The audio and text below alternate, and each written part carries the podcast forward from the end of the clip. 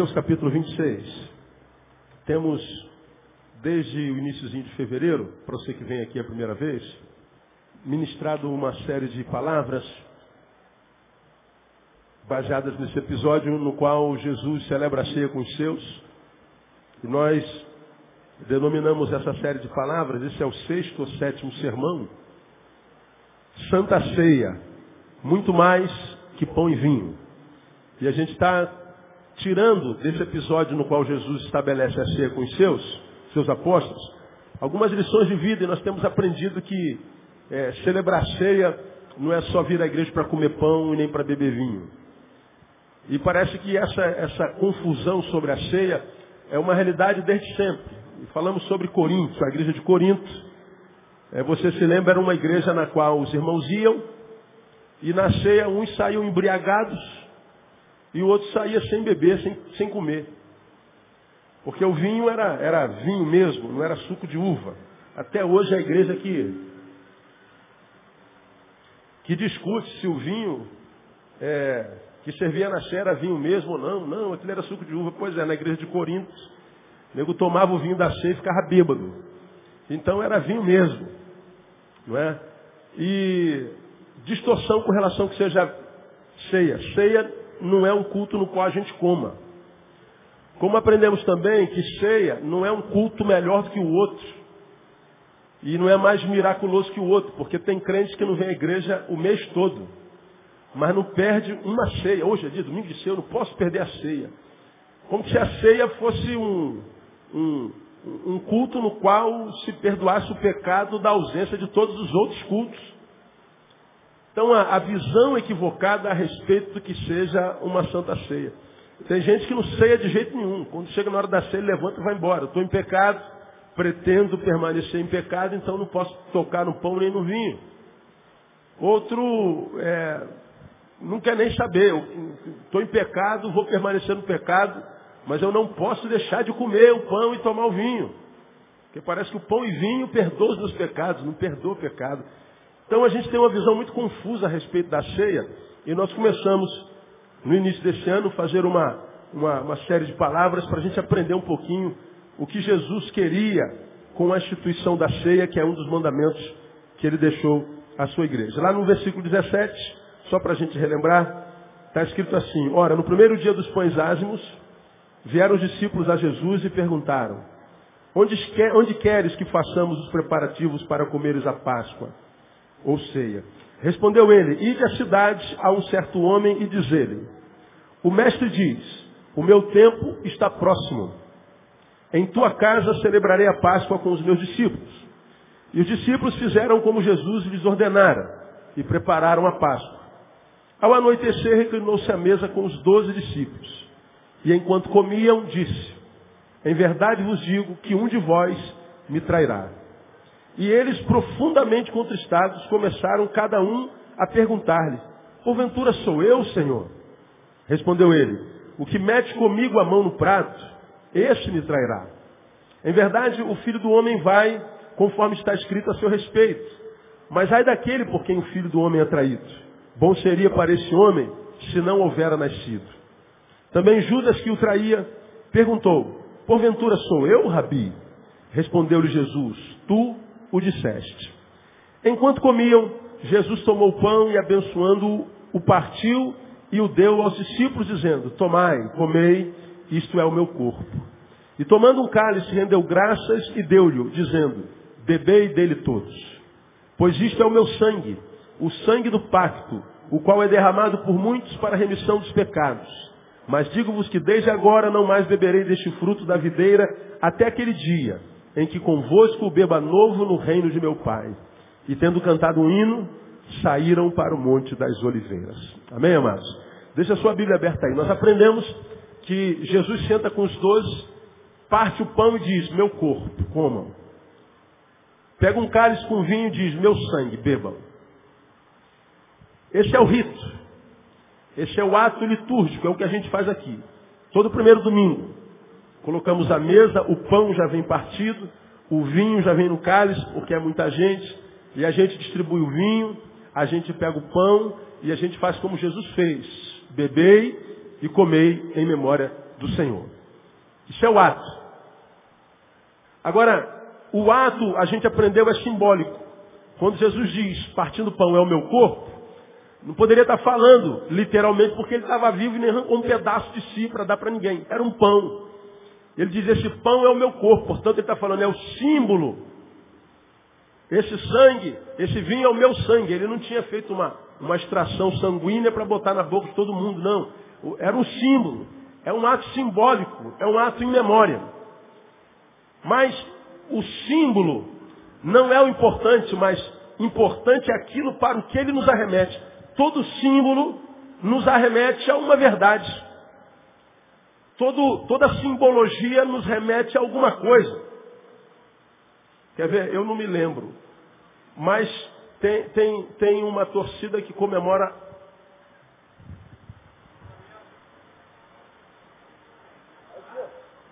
É isso mesmo? Quem é que comemora assim? Hein? Flamengo? Pois é. Me lembra de um outro símbolo aí qualquer. Alguém lembra? Isso aqui? Isso aqui é o quê? Botafogo. Símbolos. Símbolos. A cruz é um símbolo que nos remete ao sacrifício de Jesus. Ah, você pega ah, qualquer símbolo, pensa num símbolo, que esse símbolo vai te arremeter a uma verdade. Ele não é a verdade. Ele simboliza, ele comunica, ele nos transporta a uma verdade. A ceia não é o pão, não é o vinho. Pão e vinho são o símbolo que nos arremete àquilo que Jesus queria comunicar. E nós aprendemos que, primeiro, a ceia tem a ver com voluntariedade. O versículo 17 diz que no primeiro dia dos pães ázimos vieram os discípulos a Jesus e perguntaram, onde queres que façamos os preparativos para a Páscoa? Então, os discípulos vieram, Jesus não mandou, Jesus não deu ordem, não havia nada escrito. Ninguém deu ordem nenhuma. Eles foram voluntários. Algo precisa ser feito, então vamos fazer nós. Acabou. Ceia nos remete a essa verdade. Se a obra que fazemos para Deus não é voluntária, a obra que fazemos para Deus, Deus não recebe nem abençoa. Aí falamos sobre isso dois domingos ou três. A coisa mais difícil no mundo hoje é achar um voluntário. Ninguém quer fazer nada e quando faz, faz de má vontade. Quando se voluntaria, começa a fazer de bom grado, mas se tiver qualquer dor de cabeça no caminho, larga o trabalho. Pastor, eu não estou aqui para me aborrecer, eu não estou aqui para ter dor de cabeça. Pois é, todo mundo diz que ama Deus, quer fazer para Deus, mas não quer ter aborrecimento. A gente está no mundo que jaz em quem?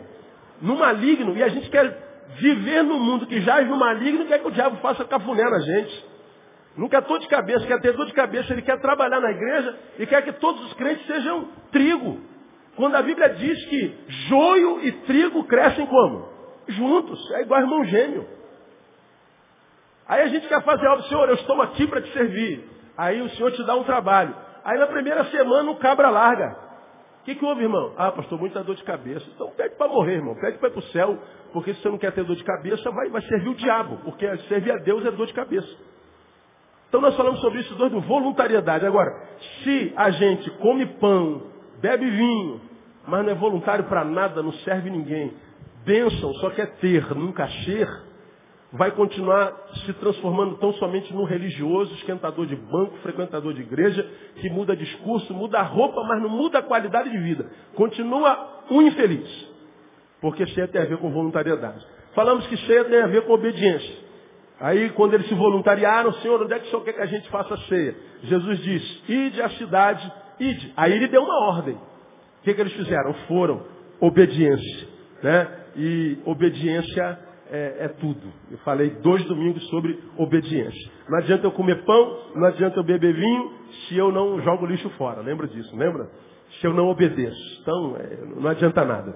Obediência. E falamos domingo retrasado que ceia tem a ver com humanidade. No versículo 18, respondeu ele, ide à cidade a um certo homem. Que homem? Qual a idade dele, identidade dele, qual a profissão dele, qual é o peso dele, qual a altura dele, não interessa. É homem, filho. Se é homem, tem o um valor implícito. Isso é humanidade. A ceia tem a ver com humanidade. Nós aprendemos que quanto mais santo, mais humano nos tornamos. Quanto mais santo, mais simples. Quanto mais santo, mais normal. Quanto mais santo, mais gente boa. Porque a santidade não nos esquisitiza, nos humaniza. Transforma a gente em gente boa.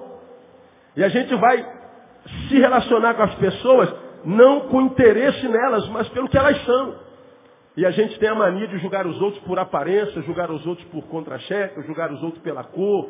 A gente tem mania de dizer quem é santo, quem não é, quem é de Deus, quem não é. A gente fica escolhendo com quem vai sentar. Rejeita a gente que muitas vezes Deus mandou porque a aparência é esquisita. A gente vai julgando as pessoas pela aparência, quando simplesmente, se for gente, Jesus ama. E a gente tem que amar o que Jesus ama. Amém ou não, amado? Não tem jeito. Agora, crente não aprende isso nunca. Eu não conheço ninguém mais preconceituoso do que crente. E o pior, nem admite isso. É triste. Para amar crente só se for Jesus, como eu falei naquele sermão, porque é difícil amar crente para burro. Né? Mas vamos debaixo da misericórdia. Hoje eu quero falar sobre uma outra marca da ceia. Voluntariedade, obediência, humanidade. A quarta está aí no versículo 19. Ao anoitecer, não, aí vamos ver o 18. Respondeu ele, a cidade a um certo homem, e diz ele, o mestre diz, o meu tempo está próximo. Em tua casa celebrarei a Páscoa com os meus discípulos. E os discípulos fizeram como Jesus lhe ordenaram e prepararam a Páscoa. Ao anoitecer, reclinou-se à mesa com os doze discípulos. Pensa no enredo comigo, irmão. Você está andando na rua. Jesus ainda não era aceito como Messias, como nós aceitamos hoje. Havia muita dúvida sobre aquele cara de Nazaré, filho da Dona Maria e do seu Zé. Jesus era filho da Dona Maria. Viram Jesus correndo por ali. Daqui a pouco o cara faz 30 anos e diz que é Deus. Como? Como é que, como é, que é isso? Para nós é fácil, mas imagina você, você está lá na rua, eh, Peregrino da Silva, número 38. E tu mora lá há 40 anos. Tu viu aquela mulher crescendo. Há 30 anos, né? Fala assim, seu, seu Neil, eu sou Messias. Como? Você jogou bola aqui no meu quintal o dia inteiro, mulher? Que isso? Eu vi você roubando goiaba no pé do vizinho. Como é que você é Deus? É o que a gente acha que o Jesus homem era um Jesus que não era homem. Era homem como qualquer outro. De repente, o cara vira Deus. Aí tu está passando na rua, um certo homem. Aparecem uns camaradas que dizem que é, são discípulos desse Deus. Fala assim, ô sujeito, o Messias quer celebrar ceia na tua casa. Qual seria a tua reação? Pô, como assim? Quem é esse cara? O que, que é ceia? Quem vai estar na minha casa? Quantas pessoas são? E o que, que a gente vai comer? Quem vai comprar o que a gente vai comer? Agora, tem isso tudo no texto? Sim ou não? Não. O texto diz, Jesus quer celebrar a casa, a ceia na tua casa. Depois diz o seguinte, e eles sentaram à mesa e partiram o pão. O que, é que o camarada que recebeu o recado fez com a casa dele? Quem pode me ajudar? O que, que ele fez? Abriu a casa. Abrir a casa para alguém, como é que se chama isso? Não ouvi? Hospitalidade. Fala comigo, hospitalidade. Mais uma vez. Ceia tem a ver com o quê? Hospitalidade. Agora, quando a gente só fala a palavra hospitalidade, não mastiga um pouquinho, parece uma coisa óbvia. Mas não é. Quando Jesus nos dá essa lição de hospitalidade, abrir a casa, nós que somos do Ocidente, principalmente do Brasil, mais ainda no Rio de Janeiro, você fala assim, está amarrado, pastor. Eu vou abrir minha casa para estranho? Não, não faça isso, pelo amor de Deus. Porque tu abre a tua casa para o estranho, porque a Bíblia diz que eu tenho que ser hospitaleiro, aí tu vem para a igreja, volta para casa, não tem nada em casa, você vai falar assim, foi Deus. Não, não é disso que Deus está falando. Nós temos que ter bom senso. Simples como a pomba, mas prudente como o quê? A serpente. Diga assim para o irmão que está do céu, tem que ter um quê de serpente em você, meu irmão. Diga para ele.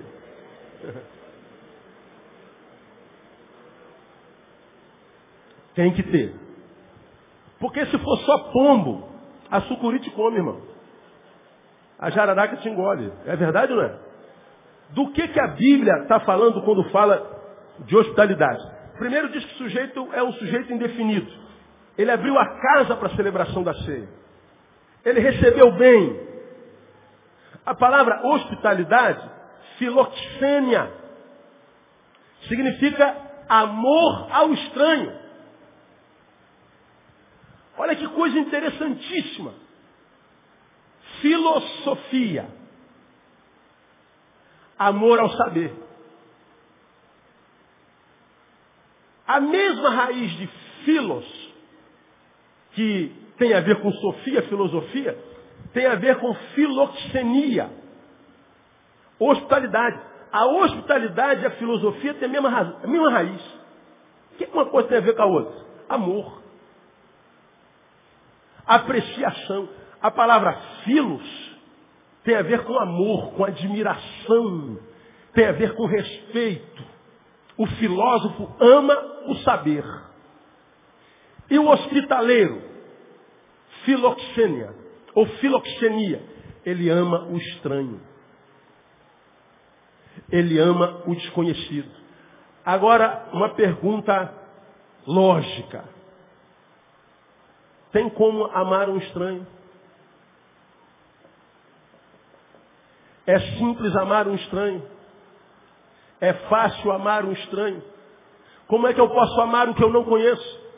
O amor pressupõe conhecimento.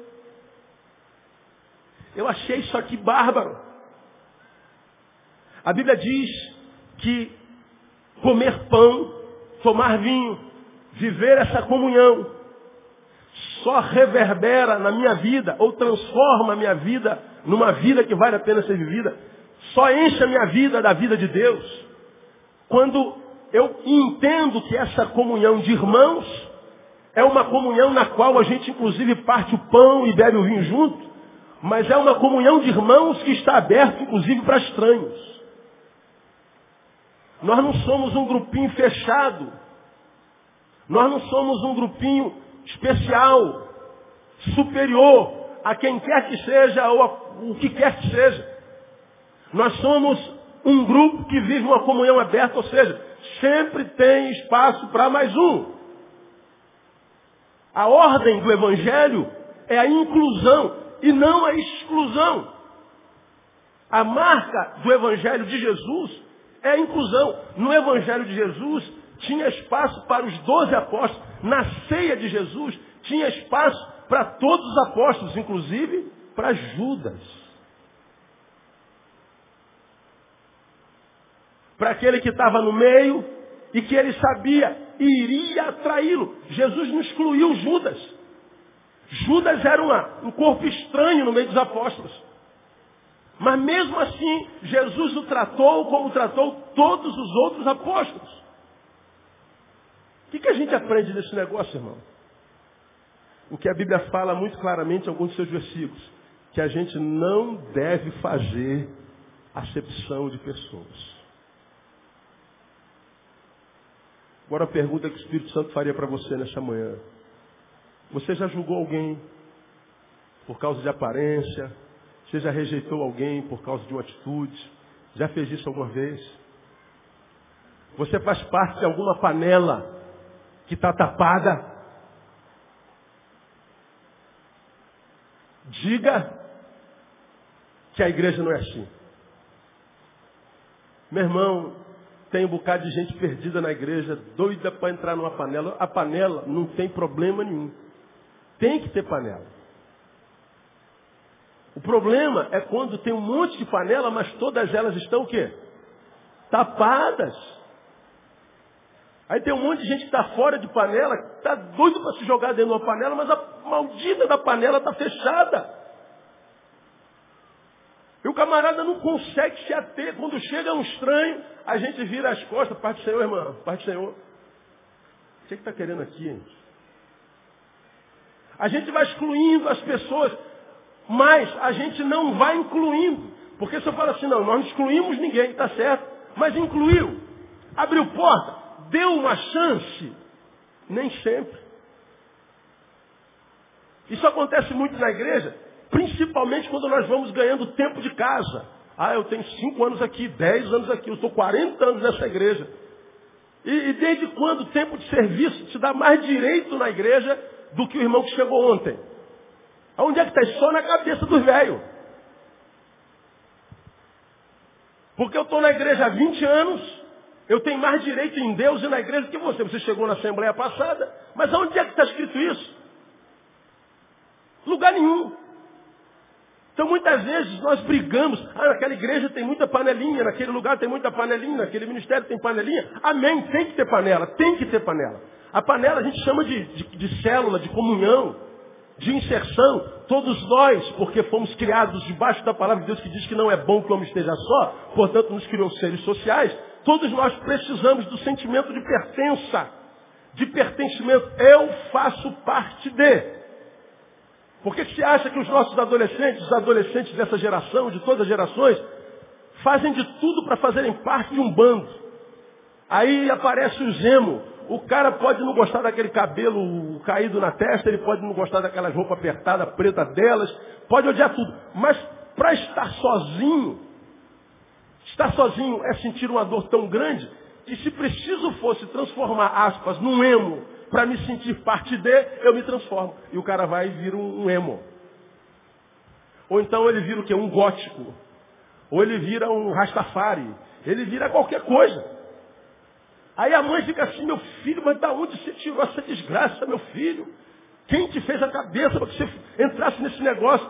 Ninguém fez a cabeça. É um sentimento que há dentro de mim, dentro de você, que faz com que eu deseje estar com, que me, me, me, me, aparece como necessidade de pertencer a um grupo, de fazer parte de alguma coisa. Igreja é um grupo grande, composto por pequenos grupos, que deveriam estar abertos para que qualquer estranho deixe de ser estranho e se transforme num amigo mais chegado que irmão. Igreja tem que ter lugar para todo mundo. Nem sempre igreja tem lugar para todo mundo no templo. Nem sempre tem lugar para todo mundo numa sala. Mas por que, que a gente não pode transformar a sala da nossa casa na extensão de uma igreja, formando uma panelinha? Por que, que a gente não pode, uma vez que não tem cargo para todo mundo na igreja, por que, que a gente não pode voluntariamente criar um ministério, um grupo de pessoas, jovens, homens, mulheres, que têm desejos afins, que através desses desejos afins nós transformemos isso num serviço ao próximo para a glória de Deus. Assim, por exemplo, nasceu o motoclube. Eu estou em moto a minha vida inteira quase, apaixonado por moto. E aí nós pensamos, por que não transformar uma paixão numa missão? Já que tem tanta gente em cima de uma motocicleta que não entra numa igreja, você que é motociclista sabe disso. Grande parte dos motociclistas que você vê, ó, revoltado, é, de preto, largado, grande parte deles são afastados da igreja. Porque um dia disseram, ou a moto ou a igreja, eu fico com a moto. Quase todos. Amamos um instrumento e transformamos esse instrumento numa missão, uma vez que nós nos encontramos com gente que tem instrumentos iguais, no nosso caso a moto, e a gente criou o motoclube. O motoclube está com 80 pessoas. Começou com seis. Então, tem a ver com hospitalidade. Na igreja, meu irmão, há espaço para todo mundo. Desde que a gente entenda que igreja não são esses 630 metros quadrados dentro do qual a gente está, 680. Desde que a gente entenda que igreja não está restrita ao domingo. Que a igreja não está restrita a um endereço. A igreja do Senhor é universal. E ela está onde você estiver no nome de Jesus. Então você pode achar um grupo de gente afim, que tenham paixões afins, para que através dessas paixões a gente possa se sentir parte e sendo parte, abençoar a outros para que possam se sentir também. Hospitalidade tem a ver com isso. É a primeira vertente da hospitalidade. Mas eu quero deixar mais duas vertentes da hospitalidade para você. Primeiro é amor ao estranho. Ou seja, é valorizar o estranho não é, por causa do que ele tem ou faz, mas simplesmente porque ele é gente. E se é gente Jesus ama, se Jesus ama, a gente tem que amar também. Essa é a primeira vertente da inclusão. Mas a hospitalidade, ela dela deriva-se outras duas palavras para as quais eu queria chamar sua atenção também nesses minutos que nos sobram. Hospitalidade lembra hóspede. E o hóspede se hospeda aonde? Diga para mim, numa os, hospedaria. Hospitalidade tem a ver com hospedaria. Portanto, hospedaria é o lugar onde a gente faz o quê? A gente se hospeda. E quando a gente se hospeda, se hospeda para quê? Você viajou. Aí foi para um congresso. Aí você passou o dia inteiro no congresso, correndo para lá, dando palestra, correndo para cá, tal, tal. Aí você vai para a tua hospedaria, para o teu hotel. Quando você vai para o hotel, depois de um dia de trabalho, você vai fazer o quê? Descansar. Você sabe o que é descansar, não sabe, irmão? Descansar é bom ou é ruim, irmão? É bom, né? É importante ou não importante, irmão? Muito importante. Quando Jesus fala de hospitalidade, ele está dizendo, olha, vocês têm que se transformar individualmente numa hospedaria. Como que eu me transformo numa hospedaria? Hospedaria é o lugar onde a gente descansa. Cada cristão deve viver uma vida de tal forma tranquila, equilibrada, que faz com que os outros olhem para ele e digam assim, esse cara me transmite paz. Mas não só. Te dê a capacidade de dizer, venha até mim e descansa um pouco. Quando eu falo assim, venha até mim e descansa um pouco, te lembra alguém? Te lembra quem? Jesus. Vinde a mim todos vós que estáis quê? Cansados e sobrecarregados, e eu vos aliviarei. Jesus está dizendo, ó, em mim vocês encontrarão o quê? Descanso para as vossas almas. Nós somos chamados de cristãos.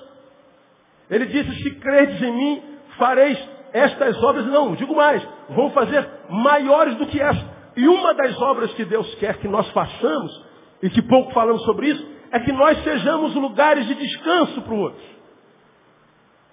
Eu achei essa palavra maravilhosa, irmão. Pessoas têm que vir a mim e perto de mim se sentir aliviada. Pessoas têm que olhar para mim, que digo ser de Jesus, e em mim encontrar alívio. Eu tenho que ser uma hospedaria, você tem que ser uma hospedaria. Agora, se a gente vem para a prática, nós somos, ou temos sido, o repouso do outro ou a tormenta do outro. Tem crente que não é repouso de ninguém, ele é o, ele é o, ele é o despertador. O cara está dormindo, ele vai lá, bota aquele trambolhão antigo e atormenta a vida de todo mundo. Crente que está sempre metido em confusão, meu camarada. Exatamente o oposto. Aí, o que o texto está me ensinando, o camarada abriu a porta. Ele transformou a sua casa numa hospedaria. Ele abriu a casa para estranho, portanto valorizando o estranho porque é gente. Mas abrir a casa e sentar à mesa é para descansar também. O que Jesus está querendo me ensinar a mim, a ti, a nós, é que nós precisamos ser uma fonte de descanso, uma fonte de repouso. Precisamos viver uma vida, ou precisamos buscar uma vida que faça com que as pessoas, ao se aproximarem de nós, se sintam bem. Como eu tenho falado da fé atrativa e não repulsiva. Crentes que vivam uma santidade atraente e não repelente. Crentes que estejam inseridos para contaminar positivamente o lugar da desgraça dentro do qual foi plantado, e não crentes que sejam como Jó, que entra no barco que está afundando e diga, o problema sou eu. Me joga no mar que o problema acaba. Porque é como eu tenho me encontrado com crentes. São um problema. Eu já citei aqui alguns anos atrás, e, e vou repetir. Houve um, houve um tempo aqui atrás, há uns oito, sete anos, que tinha-se muitas células, muitos grupos, ainda tem muitos.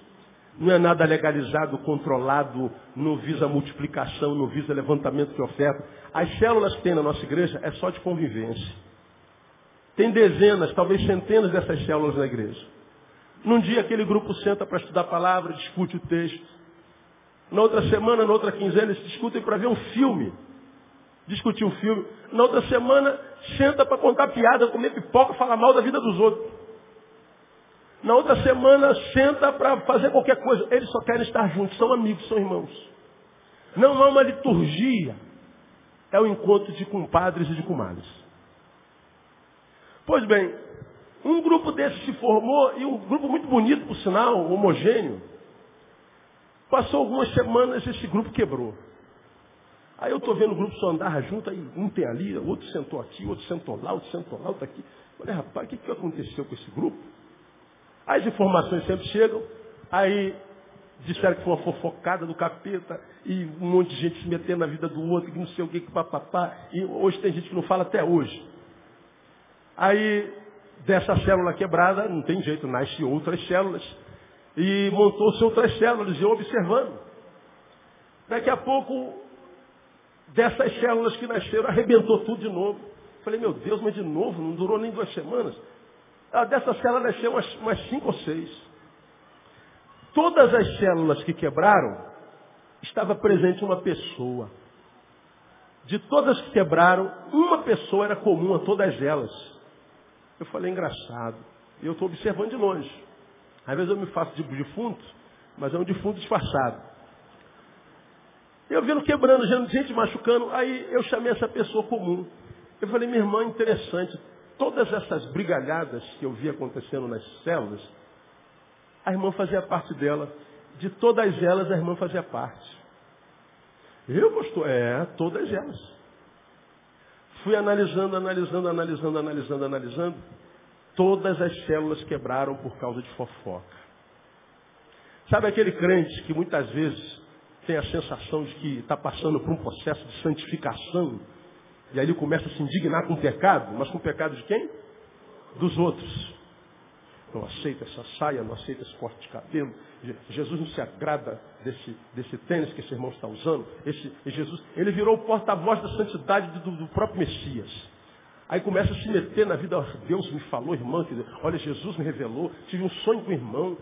Então Deus fala tudo para ela, mas a respeito da vida de quem? Dos outros. Só não fala da língua dela. Pois bem, e nesse processo de santidade, eu a chamei e falei, minha irmã está se metendo na vida dos outros. Mas pastor, eu não posso me conformar. Eu não posso aceitar algumas coisas que acontecem. Eu não posso aceitar.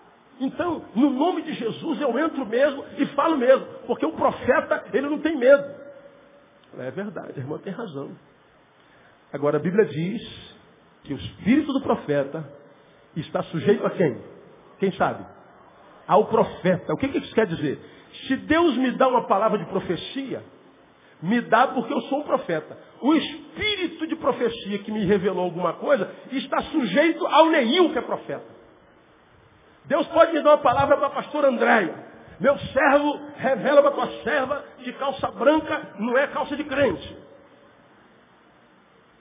Deus me revelou. Eu tenho que sair correndo para falar para ela?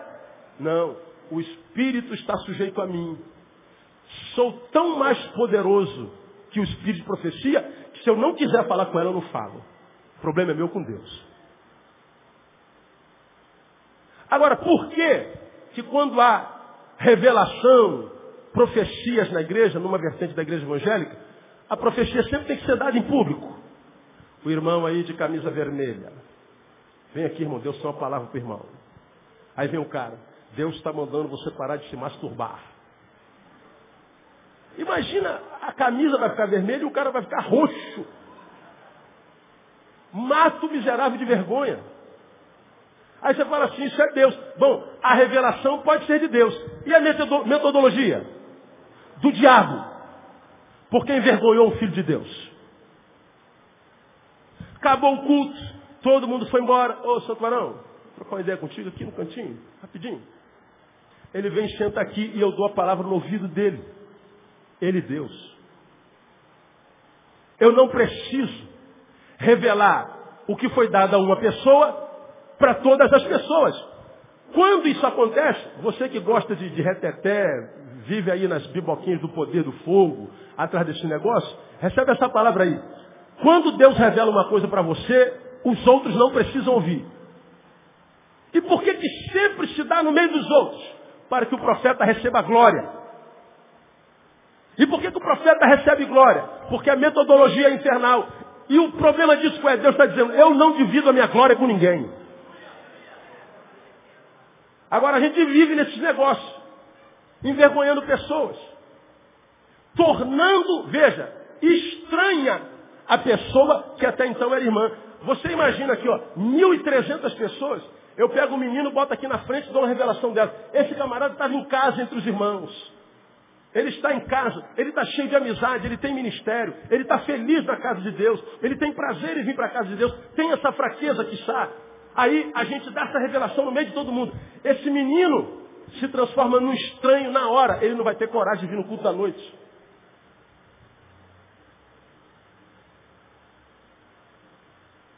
Vai acabar o culto da manhã, vai ter alguém lá, irmão.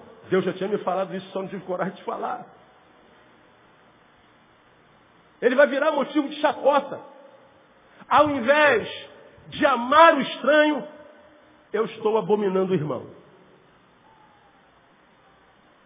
E isso em nome de quem? De Jesus. Isso tudo eu expliquei, irmã. Portanto, eu falei assim, sabe qual é o seu problema, irmã? É fofoca. A irmã é fofoqueira. Meu pastor, fofoqueira. A senhora é fofoqueira. Então vê se a senhora não se mete mais em célula nenhuma, ou se se meter em célula, não se meta na vida dos outros. É não se meter mais em célula nenhuma. Está aí na igreja, está me ouvindo aqui, sentadinho aqui me ouvindo.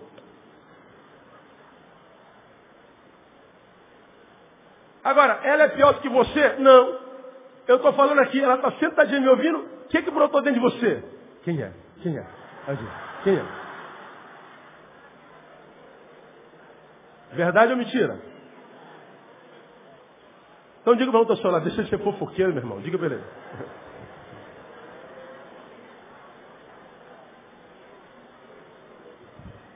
Hospitalidade tem a ver com recepcionar o estranho e não tirar a comunhão do irmão. Isso acontece muito numa igreja em nome de Jesus em nome da profecia, em nome da espiritualidade. Essa espiritualidade que impressiona a maioria de vocês, que a gente gosta de ver acontecendo, aleluia, Deus está falando. É, Deus está falando. Pena que ele não está sozinho, é? Pena que ele não está falando sozinho. O que Deus está falando, por causa da metodologia, ao invés de gerar vida na vida de alguém, está matando alguém. Mas cadê que a gente tem discernimento? Cadê que a gente tem cérebro para entender a, a, a ação do Espírito Santo de Deus para discernir. Porque se a Bíblia diz que um dos dons que ele deu ao Espírito Santo foi o dom de discernimento de espíritos, é porque ele está falando que existiam espíritos diversos que agiriam na liturgia, agiriam na igreja, que só poderiam ser detectados se fosse por discernimento espiritual. Portanto, se não tem discernimento espiritual, vai ser enganado mesmo. E a gente vê um monte de crentes de Deus, filhos amados de Deus, plantados na casa do Senhor, como diz a palavra, que é uma fonte de vida na vida de um monte de gente. Por causa de algumas ações espirituais, nós o transformamos no estranho. Ele não tem mais coragem de vir para casa. E a hospitalidade é exatamente o contrário. Nós temos que ser a fonte do descanso. Vinde a mim e descansem. Passe por mim e depois de mim você vai se transformar numa pessoa melhor. Isso é o que Jesus quer comunicar na ceia. Que quando nós entrarmos na história de alguém, a história desse alguém melhore. A história desse alguém encontre sentido. Que a história dele seja dividida entre antes de nós e depois de nós. Agora, para melhor. Agora, quantos de nós entra na vida dos outros que é para quebrar com tudo? Aí o cara diz, maldita a hora que eu conheci esse camarada. Maldita a hora que eu conheci essa mulher. Maldita a hora que eu conheci esse pastor. Maldita a hora que esse miserento entrou na minha vida. E é verdade, o testemunho não nos deixa mentir. Agora, o que que Jesus está querendo comunicar para mim, Neil? Meu filho, minha filha, você tem que ser um hospedarinho, um lugar de descanso. Tem lá, irmão, tua lojinha. Constrói uma ambiência em que as pessoas entrem na tua loja e falam assim, tem um, tem um bagulho diferente aqui nessa loja. O que, que tem aqui, meu Deus do céu?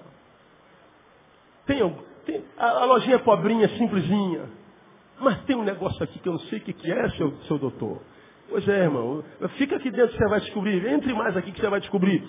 E ele vai sentir paz dentro daquele lugar. Você tem um escritório, a advogada consagrou aqui o escritório dela. Então, o seu advogado, seu, seu escritório, doutora advogada, não pode ser um lugar onde só se trata de lei, onde só se trata da separação das pessoas. Tem que ser um lugar onde o cliente chega querendo quebrar tudo uma vez e você pode até ajudar a quebrar, porque já está quebrado, você só vai legalizar mas você também tem que usar palavras de graça. Você tem que ser um instrumento de bênção. E usar palavras de graça nem sempre é passar a mão na cabeça, coitadinho, não, é falar duro, é chamar de fofoqueira. É dar lambada na perna como o papai fazia comigo contigo. Com amor. Dizer a verdade em amor. A verdade só faz mal quando não é dito em amor. Porque se for dito em amor, nada podemos contra a verdade, senão a favor da verdade. Agora a gente quer que Deus nos console, a gente diz, Deus, traz paz para o meu coração, traz paz para a minha vida, Deus traz descanso para o meu lar. Mas como que eu posso fazer isso se você é a razão do problema, meu irmão? Se você é a maldição. Quando é que um profeta é uma maldição? Quando o profeta está fugindo de Deus. É o caso de, de, de, de, de Jonas. Vai para vai Nínive, não, ele vai para Tarsus. Ele entra no barco, o barco, meu Deus, o que está acontecendo? Alguma coisa está errada. Aí todo mundo começa a clamar o seu Deus e o profeta está lá embaixo dormindo. Eles acordam o profeta e diz, cara, clama teu Deus. Qual é o teu Deus? Não, meu Deus é o Criador do universo. Então clama teu Deus. Pô, não, não adianta clamar, o problema sou eu. Me joguem no mar que o negócio resolve. Jogaram o cara no mar com muita contrariedade e o mar se acalmou. Aí um peixão, morrendo de fome lá embaixo, opa, comida fresca, ele come o profeta, mas é um profeta em fuga, nem para comida de peixe serve. Embrulhou o estômago do peixe, ele vomitou. Vai dando tudo errado. Tudo errado. Por quê? Porque você está vivendo longe da vocação de Deus para a tua vida. Deus te chamou para que você gerasse paz e descanso na vida das pessoas. Você está entendendo essa palavra, irmão? Amém ou não? Então, marido, faz a tua mulher descansar, cara.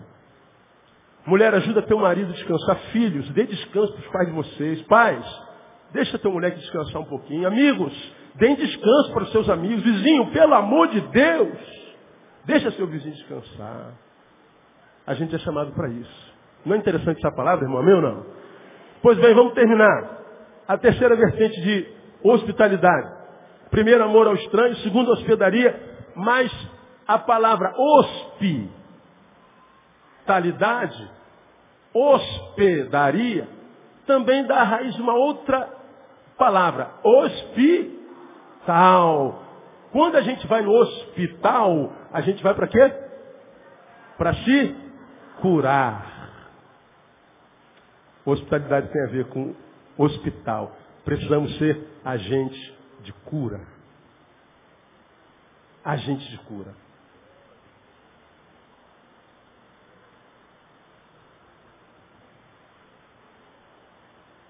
Eu quando, quando essa palavra me veio, aí eu estava no meu gabinete e as duas primeiras tópicos amor ao estranho e hospedaria. Aí eu parei para descansar um pouco.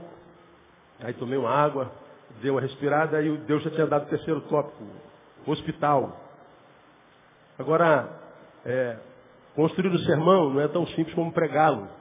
Tem gente que acha que chega aqui e fala assim na bucha, sai na hora, né?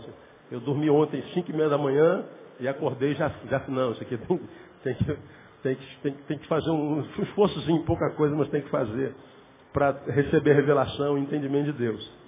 Então, ah, os dois primeiros tópicos eu parei para descansar e tomei uma água e comi, fiz um cafezinho é, expresso, me dei ao luxo de comprar uma cafeteira de café expresso, está no meu gabinete, é uma onda agora.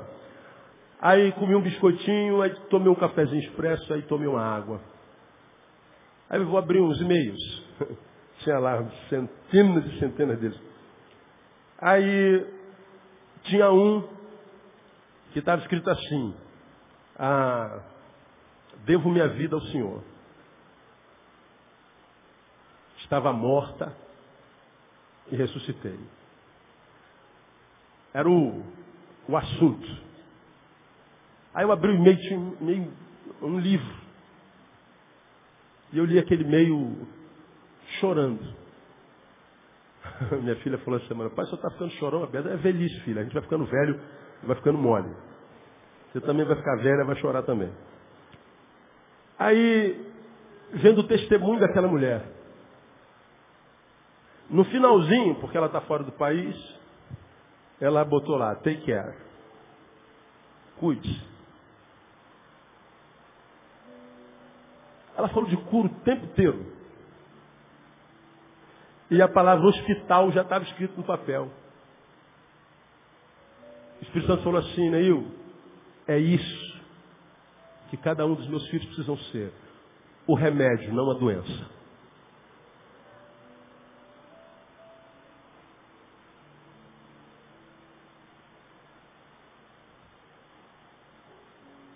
Ai, filha, estou chorando de novo.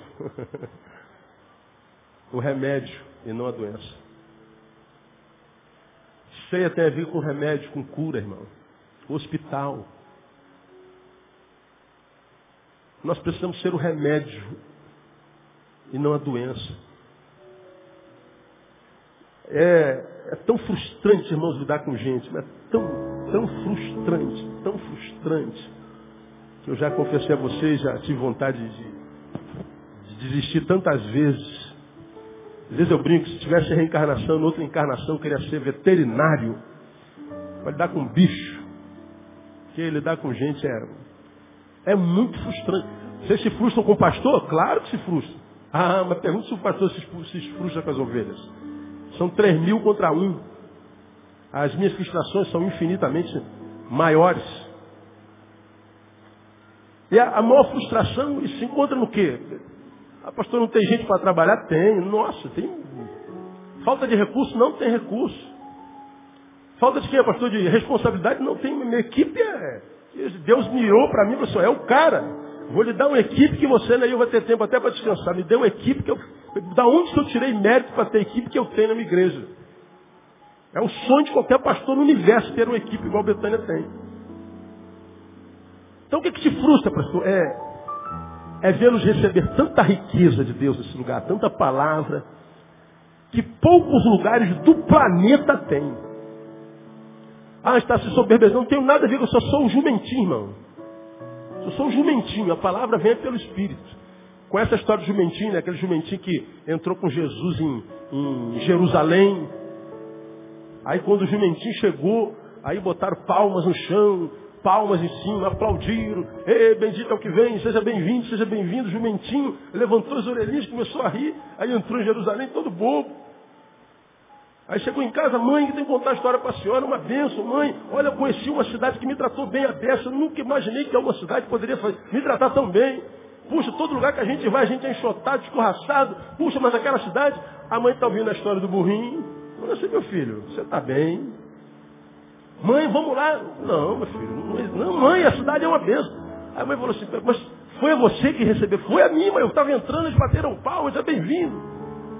A mãe, esperta, falou assim, filho, você estava carregando alguém? Estava. Quem era? Era um tal de Jesus. Ah, entendi. Então tá, filho, vamos aprender? Volta lá agora e entra de novo na cidade. Aí o jumentinho, ah, vou, mas tudo pouco. Aí vai o jumentinho entrando na cidade, ele vai entrando no meio das pessoas, vai lá, burro. Aí bateram ele para lá, chutaram ele para cá, vai lá, burro. Aí botaram ele para correr, jogaram pedra. Aí ele volta para casa todo. Puxa, como é que foi, filho? Poxa, mãe, me jogaram pedra, me maltrataram. Me, fizeram pouco. Então, o que, que foi, mãe? Meu filho, sabe o que, que foi, filho? É que sem Jesus, você é só um jumento.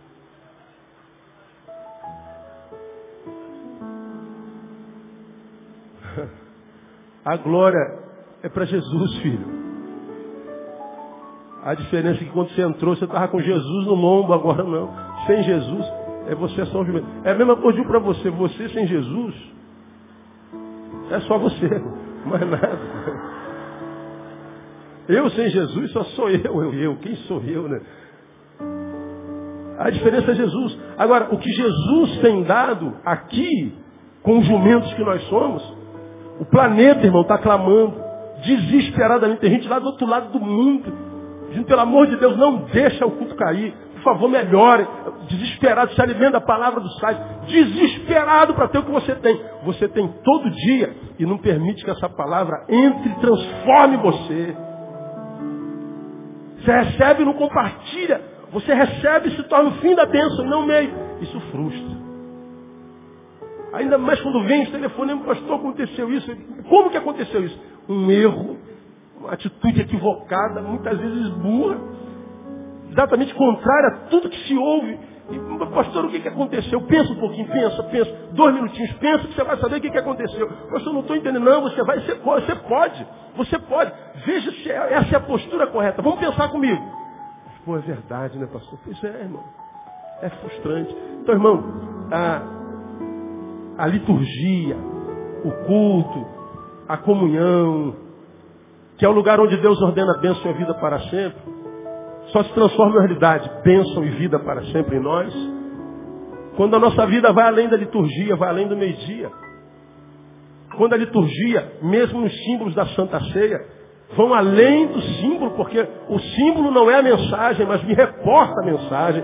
O símbolo me remete ao que Deus quer comunicar, não é o símbolo, o pão e o vinho a gente tem em casa.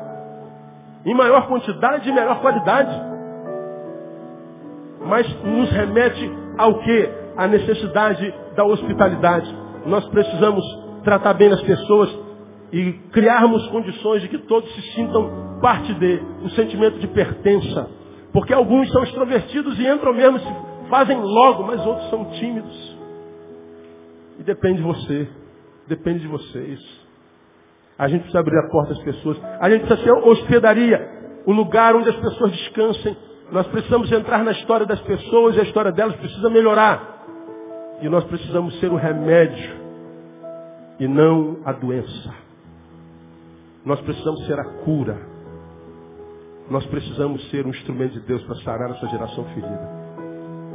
É, é o que tem a ver com ceia. É a palavra de Deus para nós esta manhã. Que Deus te abençoe com a bênção da hospitalidade e faça de você um lugar de descanso e faça de você um remédio onde quer que você esteja no nome de Jesus. Quem recebe, diga eu recebo essa palavra. Aplaude bem forte.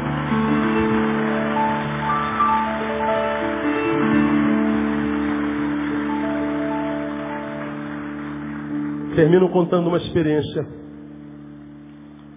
que aconteceu semana passada. A vizinha daqui, de frente da, daquele portão que é na, da cantina, me escreveu um e-mail contando o ocorrido. Um carro da igreja chegou no domingo, parou no portão dela e ela parou atrás porque ela ia entrar. Aí, eu não sei se a irmã está aqui, tomara que esteja para me ouvir, eu recebi seu e-mail. E ela parou com o marido, que não é cristão, querendo entrar. E o pessoal da igreja desceu e começou a bater papo. Viu o carro atrás. Ignorou o carro, dizendo que ele queria entrar com a seta ligada. Aí o marido, poxa, será que dá para chegar para frente só um pouquinho para eu entrar? O cara que estava descendo o carro falou, pô, espera aí, deixa de ser chato, pô. Tratou com aspereza. Aí o cara revidou. Aí ele veio para cá para discutir com o cara. A irmã falou assim, irmão, eu sou membro da igreja. Nós só estamos pedindo para você chegar para frente, um metro, para a gente poder entrar com o nosso carro, só isso. Aí ele ficou sem graça quando soube que era membro da igreja, mas o testemunho já tinha sido dado. Ela me escreveu, pastor, educa melhor suas ovelhas. E cara, qual retardado que não sabe que educação faz parte de qualquer coisa na vida de qualquer ser humano, precisa ser crente. Eu estou parado na garagem do cara. Ah, espera, pô. Ninguém tem que me esperar nada, cara. Ninguém é obrigado a me esperar em nada. Por que, que ele tem que me esperar se eu posso chegar para frente um pouco? Mas não é mais uma semente para a gente plantar amargura na vida de alguém e arrumar problema para a nossa vida. A gente já tem tanto problema na vida, em vez de fugir dos problemas dos quais a gente pode, porque alguns a gente não tem como fugir, a gente tem que encarar, não tem jeito. Mas alguns a gente pode se libertar deles. Mas não, o cara vai plantando sementes. Aí eu recebo um e-mail desse tamanho. Então eu quero pedir perdão à irmã, se a irmã está aqui. Peça perdão ao seu, seu, seu marido. Essa pessoa que tratou mal o seu marido não é o protótipo de todos nós. Nós todos não somos assim. Então, gentileza gera gentileza, já diria lá o profeta, não é? Gentileza gera gentileza. Então, nós precisamos ser a cura e não a doença. Nós precisamos ser o motivo do descanso e não do cansaço. Nós precisamos de hospitalidade. Que Deus abençoe você e te dê essa capacidade no nome de Jesus. Aplauda o Senhor bem forte. Vamos ficar em pé, vamos orar. Vou embora para casa.